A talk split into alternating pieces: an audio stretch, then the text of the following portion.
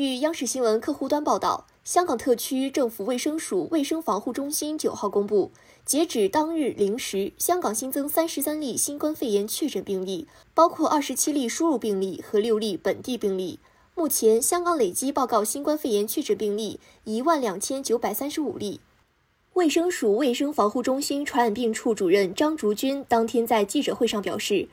当天公布的确诊病例大部分被怀疑与奥密克戎毒株有关，在六例本地病例中，五例与输入病例有关联，余下一例源头未确定，涉及一名机舱清洁人员。张竹君表示。感染源头未确定的机舱清洁人员曾清洁于一月四号抵港的 CX 八四五航班，该航班有十多人确诊新冠肺炎。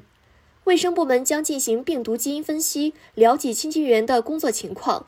才能确定该病例是否与输入病例有关。此外，目前香港有二十多例初步阳性病例，其中一例感染源头不明，涉及一名二十岁女子。特区政府当天表示，为应对及防范奥密克戎毒株的输入风险，将于一月十二号零时起将所罗门群岛列为高风险地区，以收紧相关抵港人士的登机及检疫要求。感谢收听羊城晚报广东头条，我是主播佳田。